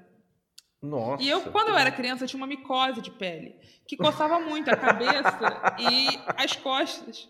E aí eu lembro que uma vez minha mãe falou, Agnes, eu tenho pensado que essa sua coceira deve ser Exu coceira. E aí, menino, eu pensando, meu Deus, que brecha que eu deixei aberta na minha vida pro Exu coceira me possuir. e aí eu coçava a minha cabeça e chorava e pedia, Jesus, me liberta da coceira. Olha, tristíssimo. Mas, que cara, merda, além, olha, além eu, tudo, essa eu não conhecia, já vi de eu tudo, mas não, coceira. É, porque tem que ter uma explicação para tudo de ruim, né, cara? Eles procuram. E tem que ter um Exu, né, mano? É sempre é. um Exu, é sempre é. um, um, não, racismo e... religioso que a gente participava, né? Não... E essa parada de, de Exatamente. orar e cair, mano, era um negócio muito constrangedor, porque você ficava assim, tipo. Oh, o cara tá, tá se esforçando muito aqui pra eu cair, mano é com constrangimento seu, é. tipo assim, puta, se eu não cair, é porque eu tô. Tenho que cair logo, gente. É. Então, mas tipo, ao mesmo você tempo, fala assim, mano, um... você dá uma amolecidinha na perna é... pra dar aquela é, força. Porque você, tá, você fica também pensando, pô, tadinho do pastor, né, mano? Vão achar que ele que não tá com a unção certa. É... Então é um. Você, pô, você quase que combina caiu, com ele, ó, um que eu caio. é, mano, isso acontecia muito. Todo muito. mundo caía, sempre ficava um de pé. Esse era o pecador, é o que está em brecha. E é, o mesmo, é a mesma parada do orar em línguas, cara. Porque, tipo, é isso aí. Ah, você não ora em línguas? Vem aqui pra frente, a gente vai orar. Vai, é, vai dando glória, uma hora vai sair e tal. E aí, de repente, você olha, tá todo mundo falando, e só você tá lá, glória. Fala, mano, vou imitar esse maluco aí, velho. Senão. É, é, isso, é isso. E aí eu acho que tem uma parada de, de ser levado, né, mano? É, hoje eu, eu sei que, que eu, eu reproduzia umas palavras ali que eu aprendi e achava que aquilo era o dom de línguas. Mas na época eu tinha certeza que aquilo era real. O cair, pelo contrário, eu, todas as vezes que eu caí, eu tinha total consciência que eu me joguei, que eu deixei cair. É, é bem isso. Ficava ali tentando repetir um mantra, talvez, para ficar com as pernas mais amolecidas. Mas fiz tudo isso, mano. Já tive um som do riso. Quem já teve um som do riso? Nossa, cara. Você começar a rir é descontroladamente, péssimo. Compulsivamente. Tá, todo mundo rindo. Eu já participei disso e, tipo assim, só que eu não caí, não caí não são, não, não entrei não são. tava, tava sem graça, tava, tava de é, mau humor. E era, e era tipo assim, na verdade, tinha acabado, um, era um congresso de jovens e tal, e no final começou isso aí, tinha uma meia dúzia de galera. E, pô, eu já tava esperando pra rangar, né? Depois do culto é tradicional, né, mano? Lógico. Fome, mano. E a galera começou a rir, caía rindo, caía rindo, mano. E eu sentado pensando, puta, que fome, velho. Que hora que eles vão parar com essa merda? Fala, pô, os caras vão rir a noite inteira, mano. Eu só queria comer um dog ali no tio. Ah, já fiz isso, mano. Você começar a rir. Mano, é, assim, se uma pessoa começar a rir, você tá feliz. A vez que eu tive essa parada aí foi lá na MCM, inclusive. Você já tá há 20 dias nesse ambiente de. É um, a MCM é tipo você um tinha dado um tiro já, não? De, tinha de... dado um tiro. a MCM é tipo um retiro, mas de 30 dias, mano. Você Nossa. dorme, acorda é pregação, palestra o dia inteiro, só paga para comer, tomar banho. Você 20 dias nesse ambiente, aí no final do, do culto da noite, que teve aquela que veio o ministro de louvor, todo mundo feliz, tá? Um começar a rir, o outro começar a rir, você já tá meio sem dormir há uns dias, você vai rindo, mas você começa a rir, eu lembro que eu ri pra caramba, eu já tive um som do riso, mano, já fiz tá muita presepada, o que eu contei lá no Pastorzão foi um dia que eu me peguei, mano. Eu sei que a gente tava em fila. Puta que vergonha do caralho. Mano. Esse é um cara, mano. Você já era casado, tá ligado? Já era. Ah, assim, você já era casado. Já era casado. Comecinho de casamento, né? Uhum. Devia ter meus 20. Sei lá, devia ter uns 25 anos, assim. Casado já, né, mano? O cara já, já tinha o ensino médio concluído, né? O cara, de repente, tá posicionado em fila dentro da igreja, marchando, Nossa, tocando pelo Senhor. Marcha, e todo mundo marchando dentro da igreja, alguém já tocando o berrante, né, o chofar, aí um já puxa de uma espada imaginária. E, mano, e a gente ficou nessa aí, eu acho que uma hora marchando dentro da igreja e sei lá fazendo o quê. E... Mas na, na nossa cabeça a gente tinha muita convicção de que alguma coisa estava acontecendo. Vocês passaram pela, pela fase Casa de Davi também, não? Sim, mano, Casa de Davi. Casa de Davi era mais os louvores, né, mano? Mano, não, a igreja cara, neopentecostal minha... é isso. É, é, o, ela é de, de dois em dois anos ela muda. É igual frota de carro da, da telefônica. De dois em dois anos tem que mudar. Sim. Então, é, de dois em dois anos tem um modismo. Mano, eu passei por todos. Antônio Cirilo, com, com um dente de ouro. Lembra essa do, igreja? Dos... Sim, essa igreja que eu fiz parte antes de sair, que é a... o Cirilo tocou na abertura da igreja. Ele, o pessoal da casa de Davi vinha todo mês, todo mês. O Mike Chia ficava aí, que a pastora tinha uma chácara também, então eles ficavam nessa chácara. É, a gente ia para Londrina lá. E aí eles, nossa, e tinha umas pregação que tipo eles botavam um mapa de Londrina, explicavam por que a chave da casa de Davi, não sei o que, fala, mano, que bagulho maluco, velho. É, é, uma parada maluca. É o que o Berloff falou, cara. Se você tiver imaginação e a Bíblia, mano, você faz um, um filme, mano. Qualquer coisa. Você faz qualquer Tudo. coisa, realmente. É isso. É, o neopentecostalismo é... é isso, mano. É essa criatividade que precisa encher a igreja, mano. Então, você precisa de modas, né? Então, de dois em dois anos. Pode contar, gente. De dois em dois anos, alguma coisa nova chega. Talvez nos últimos anos aí. Aqui agora eu saí, já faz anos que eu saí.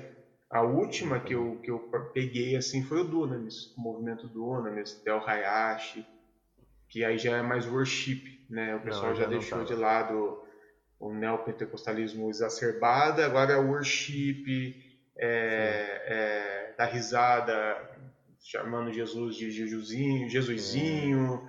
Mas isso aí é, o Cirilo já fazia faz tempo, né? É, mas eles vão, eles vão mudando a configuração, entende? É a mesma coisa, só que assim, agora não é mais ter revelação. Ter revelação é coisa de pentecostal. O hum. worshipeiro, ele tem impressão, tá ligado? Ah, eu tô, Deus está me impressionando aqui, que você. É a mesma coisa, só que muda os códigos, muda os símbolos, tá ligado? E aí traduz Hilson e. É, Hilson já foi há uns, uns quatro frotas atrás. É. Pô, eu fazia tradução da, da. Tradução não. Eu fazia versão das versão, músicas do né? Hilson. Né? É. Não, eu, eu, eu, eu parei de ir na igreja 13, 2013. Então eu, eu, essa última da Dunamis aí eu já não peguei já. Esse rolê eu já não. Eu peguei o finalzinho ali na IPG, que eu já tava arrumando as tretas, mas já tinha o Dunamis chegando com força, assim, e eu já tava achando aquilo tudo muito estranho, tá ligado? Não, e tem uma coisa também de. Essa coisa do mantra, né, da, da luz apagada, que é uma coisa muito forte também desse, desses movimentos. Sim. Que de alguma maneira tem alguma coisa a ver com Descend, tem alguma coisa a ver com essa coisa meio americana, demais, né, que vem também. As músicas às vezes não tem nem pé nem cabeça, você fica assim, gente. Lá na, na minha igreja, hoje, quem acaba trazendo muito dessas tradições são os adolescentes, né, que são mais jovens e acabam ficando mais ligados nessas coisas. Mas Sim. é sempre um. É uma coisa engraçada, porque, de alguma forma, são novas maneiras de fazer o mesmo mas sempre de uma forma muito superficial, né? Nada envolve um pensamento crítico, nada envolve alguma coisa Não. que rompa de alguma maneira com aquela forma, né? Sim. Exato. Pô, mano, eu, eu, eu era mestre em manipular também a situação, manipular tanto como pregador, como eu era do louvor, tive uma banda. Mano, você sabe criar um ambiente onde as pessoas vão ser envolvidas, né? Com Sim. música e com a fala. Mano, eu fazia isso com maestria, velho. Na a última banda que eu, né, que eu tive, pô, a gente fazia de lei, pegava uma música mais worshipeira, assim, você começa já com, com os acordes menores, pede para baixar a luz, faz uma vocalização, já vai criando um ambiente. Chegou uma época que eu tava imitando muito, mano, o Livres para Adorar, o Juliano Som. Nossa. Porque os caras são bons no sentido de qualidade musical. Qualidade musical, os caras são muito foda. Sim. Juliano Som era um bom pregador, era ainda na época para mim era um dos caras mais fora da caixa, né? Hoje eu vejo que é mais um, né? É. Inclusive é. bolsomínio. Mas aquele lance de você emendar uma pregação no louvor e não tirar a musicalização de fundo, é. Fazia isso com ó, fazia todo mundo chorar, velho. É, não tem como. Mandou um Mi, Si, Dó sustenido menor lá, já era, você fica nisso aí a noite inteira.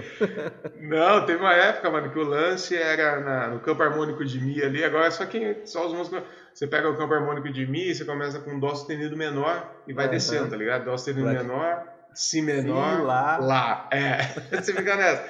Eu, ó, eu e o parceiro meu, Marcelo, a gente tinha umas oito músicas que a gente emendava nesses acordes. Sim. Emendava uma na outra, a gente ficava duas horas se quisesse Sim. com a mesma vocalização, mesmo, mesmo Você entra aí, você mete um David Keelan, um Pastor isso, Cirilo, um Rio, você vai jogando isso. tudo nessa, mano. É isso aí. é, Berlofa, é, pensando um pouquinho sobre os eventos das últimas eleições e sobre como isso afetou ou não te afetou e como isso de alguma maneira transformou ou não a sua forma de viver o cristianismo ou de ver o cristianismo, porque de alguma maneira nos tocou a todos ver a maneira como a igreja se comportou né, ao longo do, do último período eleitoral. E Será que isso para você representou alguma coisa muito forte? Será que você ainda seria pastor de uma igreja mais fundamentalista se não tivesse acontecido o que aconteceu nas eleições? Será que você ainda estaria lá? Será que não? Conta pra gente um pouquinho como foi que isso te atravessou. Olha, eu eu vou falar um bagulho aqui que deve ser até engraçado e até mas assim, essa tudo tudo isso que aconteceu, esse advento, esse fenômeno político que a gente enfrentou em 2018, que foi inédito, né? Meio que salvou a minha vida. E eu vou explicar por quê, tá? Hum. É, cara, nessa época eu, tava, eu era pastor na Vineyard, né? A Vineyard com aquele discurso um pouco mais fora da caixa, só que, mano, é mais do mesmo com um discurso moderado. Só que é mais do mesmo, porque eu era pastor de lá. Eu estava naquele sistema. E eu já estava criando problemas dentro daquele sistema, tentando já. Nessa época eu já estava na filosofia, aquela coisa toda. Só que eu estava dentro do sistema. Então eu, eu tinha que, que me decidir, mano, o que, que eu ia fazer da minha vida, né? Já estava ali com meus 30, em 2018, né? 32 anos, pastor na Wiener, é, os caras queriam me envolver cada vez mais, queriam me levar mais para dentro do sistema da Viner como um todo. E aí eu lembro que chegou uma época ali, eu, eu falei, não, é isso que eu vou fazer, é isso, vou ser pastor da Viner, vou me aprofundar na teologia da Viner, que é uma teologia norte-americana importada, que eu particularmente odiava, né? A Wiener tem muito o conceito do worship, não é o worship em si, mas é um conceito próprio da Wiener de adoração que eles mesmos uhum. criaram, enfim, tal. E eu falei, mas não é isso que eu vou fazer. É, eu tinha excluído minhas redes sociais, eu vou ser Wienerdiano total e tal. Aí chegamos 2018, mano, e começou toda a discussão política que todo mundo conhece. E foi aí que eu, que eu falei, gente, e aí, o que, que a gente vai fazer como pastores? Né? Eu era o terceiro de três pastores na Vina. E a Vina não se posicionando, a maioria dos pastores como um todo da Vina se posicionando ao lado do fascismo. Uhum. Um dos pastores, é, o segundo pastor da igreja que eu era, também do lado da, da direita, da extrema direita o pastor principal, que era o cara que poderia fazer alguma coisa, e eu conhecia a ideologia dele, que era uma ideologia mais de esquerda, mas se acovardando por causa de todo um sistema vinerdiano, né? E aí eu falei, não, mano, a gente precisa se posicionar. E eu comecei a arrumar treta, mano, mais forte dentro da igreja e nas redes sociais. Voltei para as redes sociais. E aí eu lembro que um dia num grupo, um dos milhares de grupos que criaram no Facebook, né? Um dos cristãos contra o Bolsonaro, algum grupo desses. Uhum. Eu comecei a ler os depoimentos, mano, e, mano, tinha muita gente com os depoimentos pesados, assim. Pô, acabei de ser expulso da minha igreja porque não, eu não quis vestir a camisa do Bolsonaro. Mano, depoimentos reais. Fui ameaçado pelo meu pastor. Se eu continuar postando coisa contra o Bolsonaro, eles vão me bater. De verdade, mano. E aí eu falei assim, não, peraí. Aí eu lembro que eu coloquei um post nesse grupo. Que o post começava assim, sou pastor evangélico ordenado e... Dois pontos. Sou contra Bolsonaro, sou a favor da discriminação do aborto. Fui colocando todas as pautas que eu pensava diferente. E aí foi exatamente nesse post que minha vida deu uma virada assim. Foi nesse post que eu conheci o John, foi nesse post que eu conheci outros pastores que depois viraram referência para mim, e foi nesse post que a galera começou, tipo assim, porque de verdade, para muita gente, e ainda, para muitos ainda, não existe esse tipo de referência evangélica. Não existe uhum. isso. Uhum. E aí muita gente falando, não, não é possível, é sério, tem pastor que pensa assim. Eu me lembro que teve uma, uma irmã, não me, não me esqueço dela até hoje, essa irmã me chamou no WhatsApp e eu demorei, demorou muito para me convencer ela que eu era real. Ela achava que era uma pegadinha. Ela, de verdade, ela achava que eu era tipo um pastor, o apóstolo. Ai, caralho. O nome daquele cara lá. O, tipo um apóstolo Arnaldo. Ele falou: Não, mas é real mesmo. Você é pastor de verdade. Você é de esquerda. E eu demorei muito para convencer ela que era tudo verdade. Enfim, aí foi nesse post que nasceu meio que inadequados, mano. Hum. A galera falando, pô, vamos fazer alguma coisa, fazer alguma coisa. Eu falei, ah, vamos fazer uma live então, quarta-feira, a gente troca ideia. E aí eu peguei o, o, uma dose de inadequação do Kivitz e fiz o inadequado.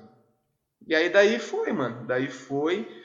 Então, por causa do não posicionamento da minha igreja uhum. e, e por ver tanta gente daquela igreja se posicionando ao lado do Bolsonaro, foi que eu decidi sair de lá. Foi exatamente no meio de 2018 que eu falei, eu não vou ficar mais aqui. Uhum. E então, para mim, mudou tudo, mano. Mudou tudo. Não só para mim, mas uhum. para a igreja evangélica brasileira. Eu falo isso o tempo todo. Talvez a gente ainda não tenha dimensão disso, porque a gente não percebe a história quando a gente está vivendo ela. A gente vai perceber a uhum. história lá para frente. Eu acho que lá em 2030, 2040, a gente vai olhar e falar: caralho, 2018, 2019, 2020 foi um marco para a igreja evangélica. Porque, mano, foi, o, foi, o, o, o foi uma machadada que dividiu. Sim. Foi a gota d'água. Bolsonaro foi a gota d'água. Eu conheço muita gente assim como eu que aguentava muitos absurdos que a gente já sabia que eram absurdos. Sim. Mas a gente aguentava em nome de um moralismo religioso. O Bolsonaro foi a gota d'água que a gente falou, não, aqui para mim é demais. E aí a gente saiu. Aí nasceu Inadequados, nasceu Garagem, nasceu Cristão contra o Fascismo. É, não tenho certeza, me corrija se estiver errado, talvez ah, todos os movimentos que a Agnes faz parte, o próprio BDcast tenha uma raiz em tudo isso que aconteceu de 2018 para cá. Pastor Henrique Vieira se, se, se, se, prontificou e talvez um nome de maior relevância. E todos, todos os, os movimentos progressistas basicamente nasceram, ou pelo menos se fortaleceram muito de 2018 para cá. Então, 2018 foi esse marco que hoje a gente olha e consegue identificar. Hoje eu não tenho problema nenhum em falar assim, eu não pertenço à mesma fé de, mesmo a pessoa sendo evangélica, tá? Uhum. E não precisa ir para Malafaia não, isso aí é outro extremo. Mas eu conheço muito evangélicos que eu falo assim, eu, não é que eu discorde teologicamente dessas pessoas, não é isso. A minha fé é outra, mano. Uhum. A gente não, não, não, não somos pertencentes da mesma fé. A gente usa os mesmos símbolos. Igreja, evangélico, pastor, Deus, Jesus os códigos, os símbolos, a linguagem é a mesma, mas são duas fés completamente diferentes. Mano. Sim. Na verdade, cara. É... Recentemente a gente viu uma pastora aí falando sobre como os cristãos devem se afastar de pautas e bandeiras sociais, né? A gente até fez um post lá no Inadequados também sobre Cacau. isso. Pastora Cacau. Pastora Cacau. Porém, é, o que vemos né, em Jesus e em sua atuação nos evangelhos é justamente uma conduta profética de denúncia das injustiças do seu tempo. Né? Como você percebe, é, Berloff, a atuação relevante de cristãos no mundo hoje? Ah, mas você diz de, de cristãos relevantes de verdade ou os que dizem que são relevantes? Os de né? verdade, claro, os hereges. É, mano, ainda somos poucos, né? Infelizmente. Por mais que, como eu acabei de dizer, que a gente cresceu e se fortaleceu, putz, eu queria ter um número assim, mas sei lá, a gente deve ser 1%, 1% do todo. Se fosse arriscar um número, Agnes, quantos por cento da igreja evangélica você acha que nós somos? Meio. Chegou uma época que eu achei que, nós, que a gente estava bem melhor. E aí eu acho que porque a gente vai, a gente vai querendo ou não, se, se, colocando dentro de outras bolhas. Né? Hoje eu tenho muito pouco contato com os fundamentalistas. Então a minha bolha, o meu clã. Então parece que tem hora que você fala, nossa, a gente está indo muito bem, hein? Olha. Aí a gente, quando fura a bolha, você fala, não é nada, mano. É eu que estava escondido aqui dentro do quarto. Mano. Não é, é a mesma coisa. Então ainda somos muito poucos, mano. Mas é o que eu disse, de 2018 para cá a gente teve um boom, teve um crescimento muito grande. E isso não vai parar, mano porque a gente conseguiu romper uma parada de, de uma demonização que o fundamentalismo ainda faz, né, de, de nos demonizar. A questão é que agora a gente não aceita mais ela. Você está entendendo? Até esses meados de 2018, os, os que eram demonizados, eles eram expulsos, eles eram colocados para fora, e os caras iam viver outra, outra religião. Talvez um, um exemplo bacana seja o Caio Fábio. O Caio Fábio é um desses, né? E, e, olha que o Caio Fábio é fundamentalista para um caralho, viu? Não pense que o Caio Fábio é... Não. O Caio Fábio é muito fundamentalista. Falando de política, então, ele é um poeta quando está calado, assim. Caio Fábio falando de política, quando ele fica quieto, ele só fala coisa boa. Mas como teólogo, ele é um bom teólogo, é, respeito ele como um cara de Deus. Mas assim, ele foi um desses caras que ele foi colocado para fora da igreja, né? Só que ele é um dos que resistiu e falou: não, vou ficar, vou ficar. Começou a igreja dele, e hoje ele é um, e continuou é, até se chamando de reverendo, tudo isso. Ricardo Gondim é outro exemplo, é o mesmo, que foi demonizado, foi colocado para fora. Ele mesmo chegou uma hora que falava assim: não, eu não sou mais evangélico, mas entendeu a importância de permanecer dentro. Eu passei por isso, quando eu saí da Wiener, eu não queria mais ser chamado de pastor, porque, mano, vamos, vamos combinar, né? Não precisa de, o mundo não precisa de pastor, né? Esse lance de usar pastor como título, como eu uso hoje nas minhas redes sociais, isso é desnecessário. Isso não deveria acontecer. O bom do mundo mesmo é quando a gente não precisar mais disso. Mas, depois de um tempo, conversando com algumas pessoas, ouvindo o Gondim, ouvindo o Henrique, eu entendi que as pessoas precisam de alguns códigos e alguns símbolos. Então, para a gente conseguir se comunicar com o pessoal do lado de lá, a gente precisa usar esses códigos.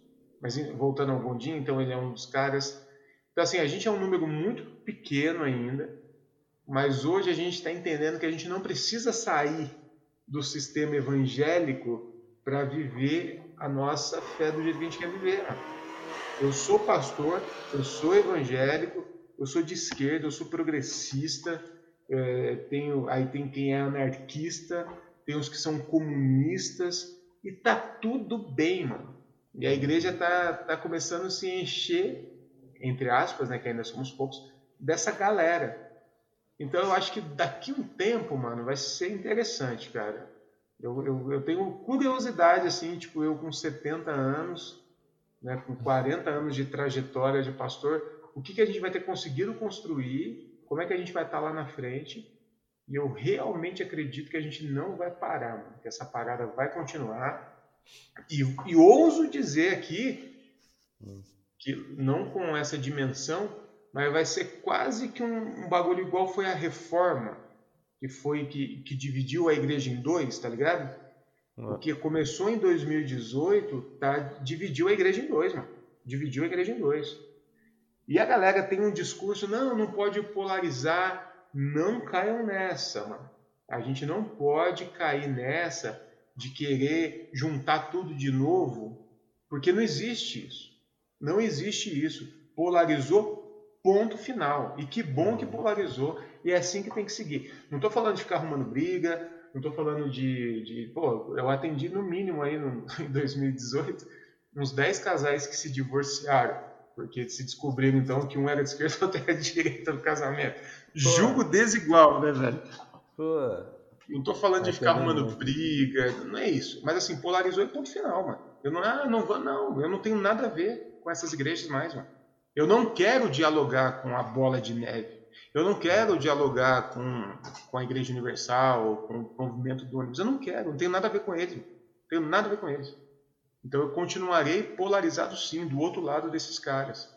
A gente não, eu acho que a gente não pode cair nesse discurso de ah, vamos voltar.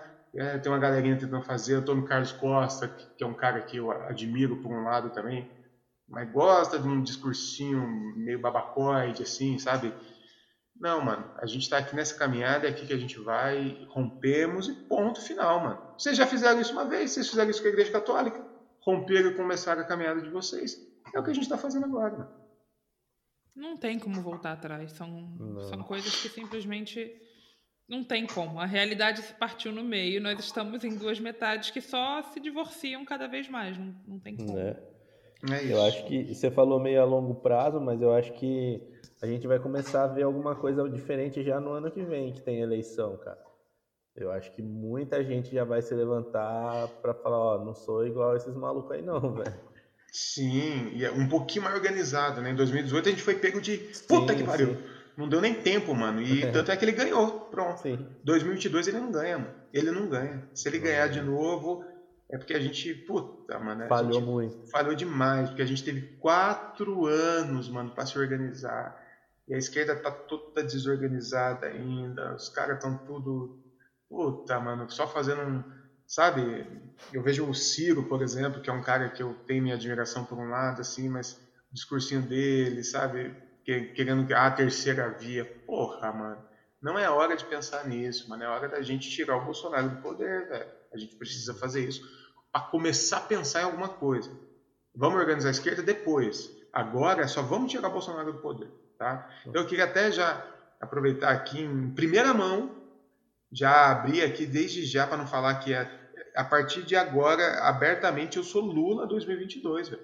E ponto final. Não quero saber de Ciro Gomes, não quero saber de Marina Silva, que é a minha candidata e sempre foi desde sempre. Não vou nem pensar em Marina Silva, não sei nem se ela vem.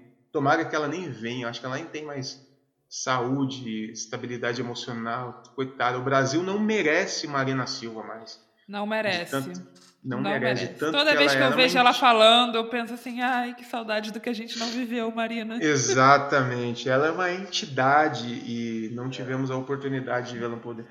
Então, mano, eu vou de Lula 2022 com toda a força, porque é o único que eu, eu acredito eu que possa tirar o Bolsonaro e começar a reconstruir tudo o que o bolsonarismo destruiu em quatro anos. E olha, foi tipo muita coisa. bola de demolição. Muita assim. coisa. Assim, Nossa, é a sensação de que não, sobre, não sobra pedra sobre pedra. Não tem nada que não tenha sido destruído. Foi tudo, cara. Tudo que funcionava. Tem o último episódio do Greg News. Eu gosto demais de Greg News. Eu quase bati o carro porque eu não conseguia parar de rir de um, de um episódio do último do, do voto impresso. Ele fala isso. O Bolsonaro é aquelas crianças que não podem ver, que não pode ver nada funcionando. Enquanto tem alguma coisa funcionando, ele vai lá destruir. Tudo o que funcionava entre aspas no Brasil, ele destruiu. E agora a gente vai demorar um bocado para reconstruir isso. Eu acho, então, para esse contexto, o Lula, não vou nem dizer que é a melhor opção, é a única opção. Então, sou Lula 2022 e vou começar a campanha já.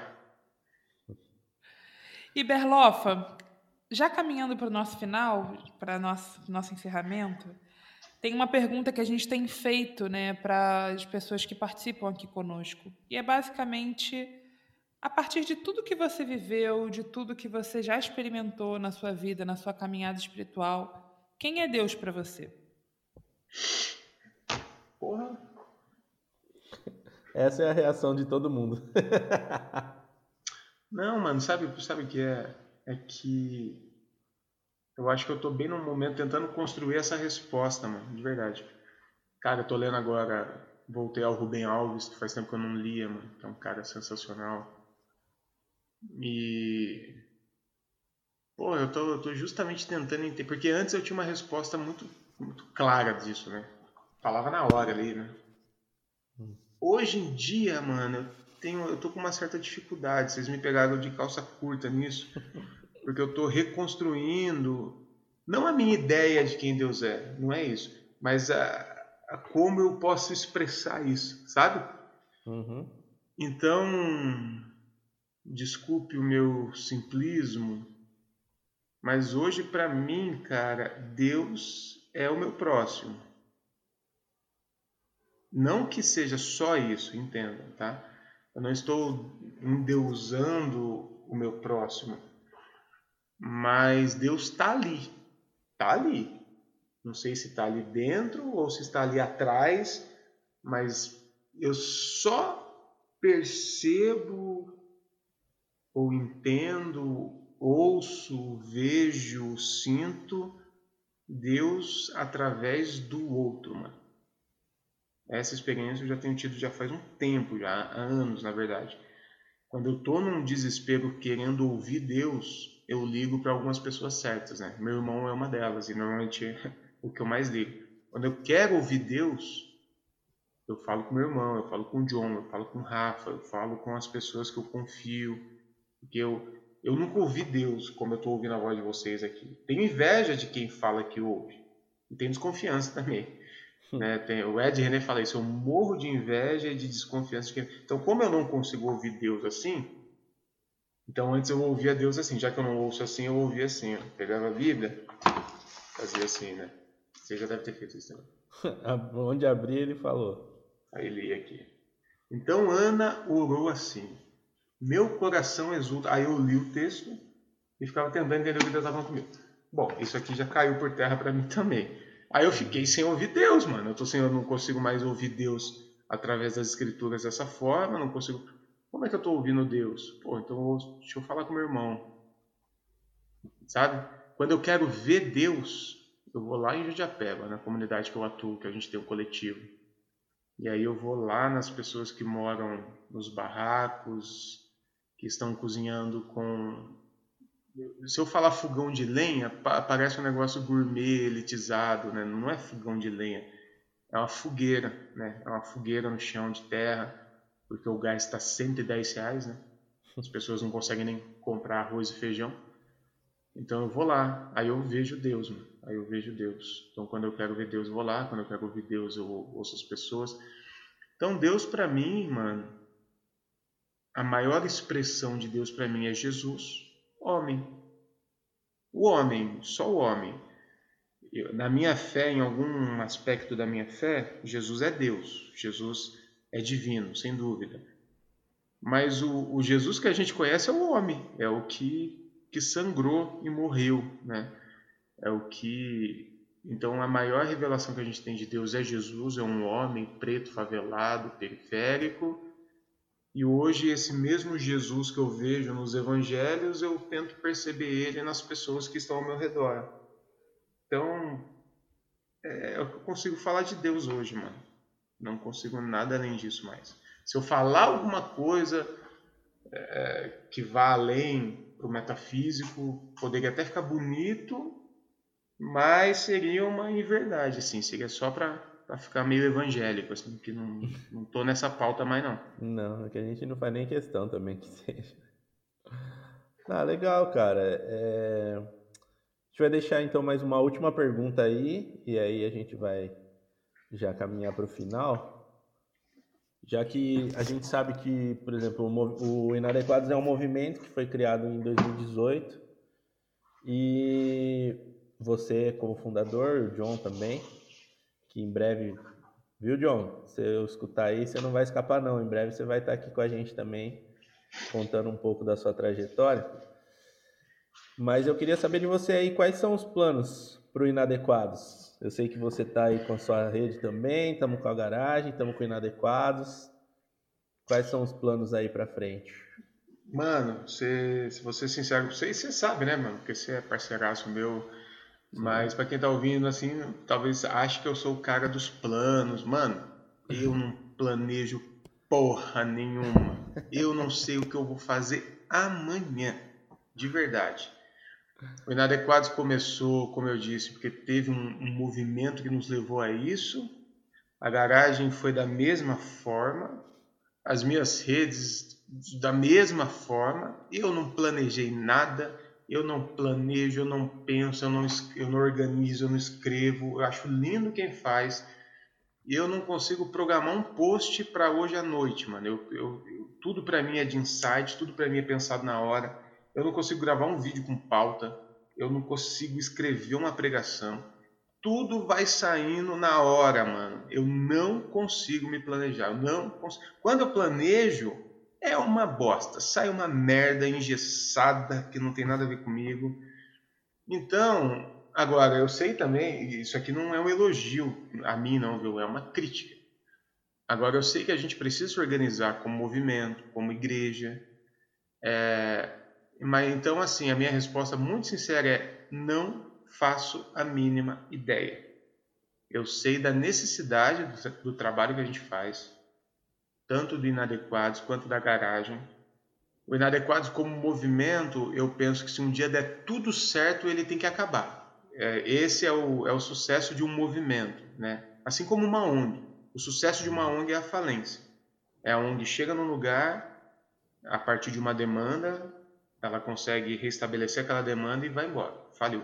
Inadequados como movimento, seria muito interessante se a gente um dia tivesse numa sociedade que não precisasse dele. Não sei se a gente vai ter esse sucesso. Uhum. Agora, cara, a gente precisa se fortalecer de alguma forma, trazer pessoas para perto, pessoas que, ao contrário do Berlofa, organizem, né? Assim como você tem feito, Rafa. Eu sou muito grato por ter te conhecido, por ter por ter colado com a gente, tem chegado outras pessoas, a Agnes está chegando agora. A gente precisa de, de pessoas que organizem essa parada toda, assim. Vou dar um exemplo do coletivo. Uhum. O coletivo, eu tinha uma ideia muito, muito clara sobre ele. O coletivo eu planejei, organizei, eu escrevi projeto, chamei pessoas para me ajudar. Inauguramos o coletivo, 2020, fevereiro, abrimos as portas do coletivo. Final de fevereiro, pandemia. Fechamos porta e mudou as demandas, e cesta básica, e a periferia passando fome, mais do que comum tudo mudou, todo o meu planejamento ele não durou 25 dias, assim, ruiu. Parece que foi Deus falando, viu? Não é para planejar, cara, não foi para isso que eu te fiz, para planejar. Uhum. E aí, mano, mais ou menos no meio de 2020 eu conheci o Oswaldo. E aí o Oswaldo pegou aquilo que eu tava tentando organizar, comecei a criar, ele pegou aquilo, mano, e nossa, tá indo, cara tá indo, mas tá indo com força. Lanchou, né? Tem uma equipe maravilhosa. Eu passo lá uma vez por semana para dar um espetáculo, pra... mas eles estão indo, mano. E esse, esse é meu sonho para tudo, cara. Eu, eu sou um cara muito. É, minha esposa me chama de. Como é? Karina, tá me ouvindo aí? O que, que eu sou mesmo? Como? Volúvel. Ela tá ouvindo. eu sou um cara muito volúvel nesse sentido de eu não consigo ficar muito tempo com a mesma coisa, fazendo. Eu gosto de começar, de, de, de ter as ideias, de organizar minimamente e alguém pega para rodar. Então fica meu apelo aqui, mano. E o Rafa já sabe disso, já tive essa ideia com ele. Sim. E pessoas pegarem o inadequados, pegar essa ideia do inadequados e fazer acontecer, assim como a garagem. Ah, mano, eu sonho tanto com pastoras na garagem. É. Sonho tanto com pastoras. Sonho tanto Quando eu terminar a teologia, me ordenarem lá. Não, não precisa teologia. Normalmente a gente não ordena teólogos na garagem, porque dá ruim. Não, mas de verdade, Deus sabe o quanto que eu sonho com o momento de ordenar pastoras e pastores LGBTQIA+. O Oswaldo seria o primeiro, né, como um homem gay, mas ele se, se pegou tanto lá no coletivo que pediu para se afastar do, do pastorado, fiquei chateadíssimo. Uhum. Mas é isso, mano. Eu, sou, eu acho que eu sou esse cara que gosta de organizar, começar as coisas, ter as ideias, fazer acontecer e pedir para que outras pessoas assumam e, e vai que eu já quero fazer outra coisa. Então é isso, mano. Eu não faço a mínima ideia do que vai ser inadequados. Talvez quem tenha que responder isso, Rafa, seja você. É, mas eu não sou o entrevistado da noite, então a gente vai seguindo aí. ah, cara, pô, foi muito legal aí bater esse papo com você hoje. Espero que você tenha gostado também. Pô, foi tá... da hora demais, mano. Porque normalmente tá... quando eu tô num. Eu tenho feito muito isso. E eu sou eu mesmo, mas você é você mesmo com até página 2, né? Em outros lugares você precisa. Aqui, mano, aqui foi bate-papo mesmo. Se a gente tivesse na minha, aqui na minha casa tomando uma cerveja, ia ser isso aqui sim. mesmo. Foi da hora demais, mano. E a ideia é essa mesmo. Né, dona Agnes? Maravilha! Muito obrigada pelo seu tempo, Berlofa, e por compartilhar tanta coisa bacana também sobre a sua trajetória e sobre como você pensa e como você chegou a pensar dessa forma. Eu acho muito legal a gente pensar, né? Hoje eu postei uma foto de quando eu era jovenzinha, né, com os meus 20 e poucos maravilhosa anos. Maravilhosa foto, maravilhosa. e pensar assim, Gente, eu já fui também essa pessoa hiper fundamentalista e é legal a gente ouvir as trajetórias de pessoas que saíram desse movimento, porque nos enche de esperança, a minha enche de esperança de que a gente pode talvez um dia viver uma igreja que esteja mais próxima daquilo que Jesus viveu e sonhou. Maravilhoso. É isso aí, cara. Quer deixar uma última palavra aí? A gente já vai se despedir. Não, mano, eu, eu, queria falar pra galera que, mano, esse eu sou isso mesmo. Eu às vezes tento mudar porque eu ouço alguém falando alguma coisa que não realmente tem que mudar. Inclusive do, desse, até desse meu posicionamento, a agressividade, a, a acidez das coisas que eu faço. De vez em quando eu tento mudar, mas aí, mano, não vai, mano. Esse sou eu. Me perdoem quem se ofende com as minhas brincadeiras. Semana passada tava no, no Garagem On, um amigo pegou para falar. E ele falando assim, não sei se foi no Garagem On, se foi no curso, nem lembro. Mas falando assim que a gente tem que ter mais cuidado com o que fala, né? Não ficar zoando os outros, a teologia dos outros. Ele ainda usou o exemplo da, da dos, dos, pentecostais, de ficar zoando um de língua. E na hora eu falei, não, é realmente. Fiquei é, mal na hora, assim. Não, mas não dá dois dias, mano. Tá eu lá zoando é. de novo. Mas, então, não, assim, mas é gente. No... Isso já aconteceu na garagem, já aconteceu nos cursos da, de, da pessoa que fala. Ah, é, pô, minha mãe não consegue, porque vocês falam. Ai, mano, sinto muito pela sua mãe, velho. Eu não vou. Eu, ó, quando eu saí da Viner, só finalizando aqui, de verdade. Quando eu saí da Viner, eu fiz uma promessa para mim mesmo. E eu prezo muito por ela, mano. É que eu não vou me moldar mais ao pensamento de ninguém, mano.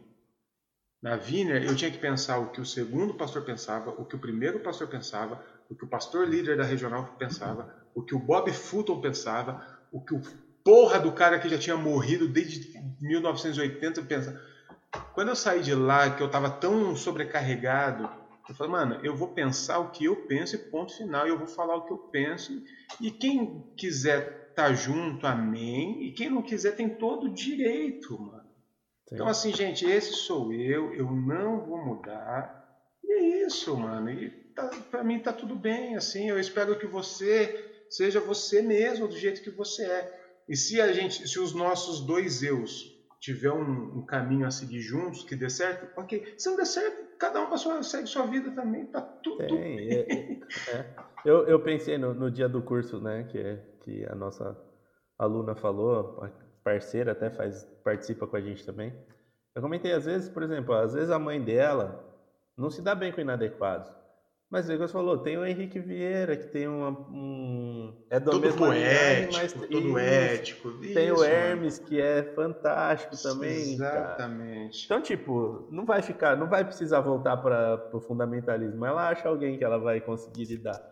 Mas isso, tem, que ter alguém. Então, as meninas do BDcast não ficam falando besteira lá, não é, ficam falando besteira. Os meninos do Reino de Pessoa são mais bonzinhos também, são, são mais tranquilos. Então deixa mas eu ser o que eu sou, pronto. Não, mas tem muito negro aí que fala palavrão pra caramba, chapa o Globo igual nós e se identifica com nós, velho. Vou fazer é o quê? Isso, é esse, é esse, esse somos nós. Então, assim, se a sua mãe não consegue ouvir inadequados, ah, foda-se, eu sou. brincadeira, com todo respeito, com todo respeito. Brincadeira, brincadeira. Sinto muito pela sua mãe, mas a, a, gente apresenta pessoas que ela. É, que ela, não, ela mães, vai As mães tem, tem onde? O EBDcast a gente está direto compartilhando lá, as meninas boas. E tem um monte de mãe só... que ouve inadequados também, viu? Tem. Então, assim. A mãe é, da... minha mãe aí. aí minha mãe, quando ela falou, vou seguir o inadequado, eu falei, por quê, mãe? Pra quê? Você, você já vai, já tá em crise, mãe. Pra que mais crise? Eu lembro que eu ela vou... falou ninguém vai mais me enganar. Eu agora vou seguir o que eu quiser seguir e ninguém mais vai me enganar. Eu, eu mandei, é inclusive, um, um, print para Agnes de, uma, de uma imagem. Ela mandou um vídeo de algum pastor, cara, fundamentalista, e ela escreveu embaixo assim: e a gente tem que conviver com esse merda, a mãe dela. eu preciso trocar uma ideia com a mãe da. Qual é o nome dela? Como tá o Instagram dela mesmo? Valéria Pastor, se eu não me engano. Depois eu, eu, eu mando pra vocês. Eu ficar de olho aqui pra Gente, a minha mãe é muito melhor do que eu. Eu sou muito certinha. E minha mãe. Dá pra virar. Não, gente, mas é. Acha, acha aí que eu, eu te mando depois. Manda, manda pra mim. Manda, manda assim. Não, ainda não. Então, gente, é isso aí. A gente vai ficando por aqui no mais um episódio do Inadecast. Hoje com. Ela? Essa aí mesmo. Ela. é ela. o episódio com o nosso querido pastor Berlofa. Agnes, muito obrigado. Berlofa, muito obrigado. Obrigada, Rafa. vocês o convite, viu? Parabéns pelo trampo que vocês estão fazendo aí. Tá, tá muito da hora as conversas. Duca, Alexia e todos os outros que virão. É isso aí. Então é, é isso nóis. aí, gente. Até uma próxima. E todo domingo a gente vai estar soltando aí, hein? É nóis. Tchau.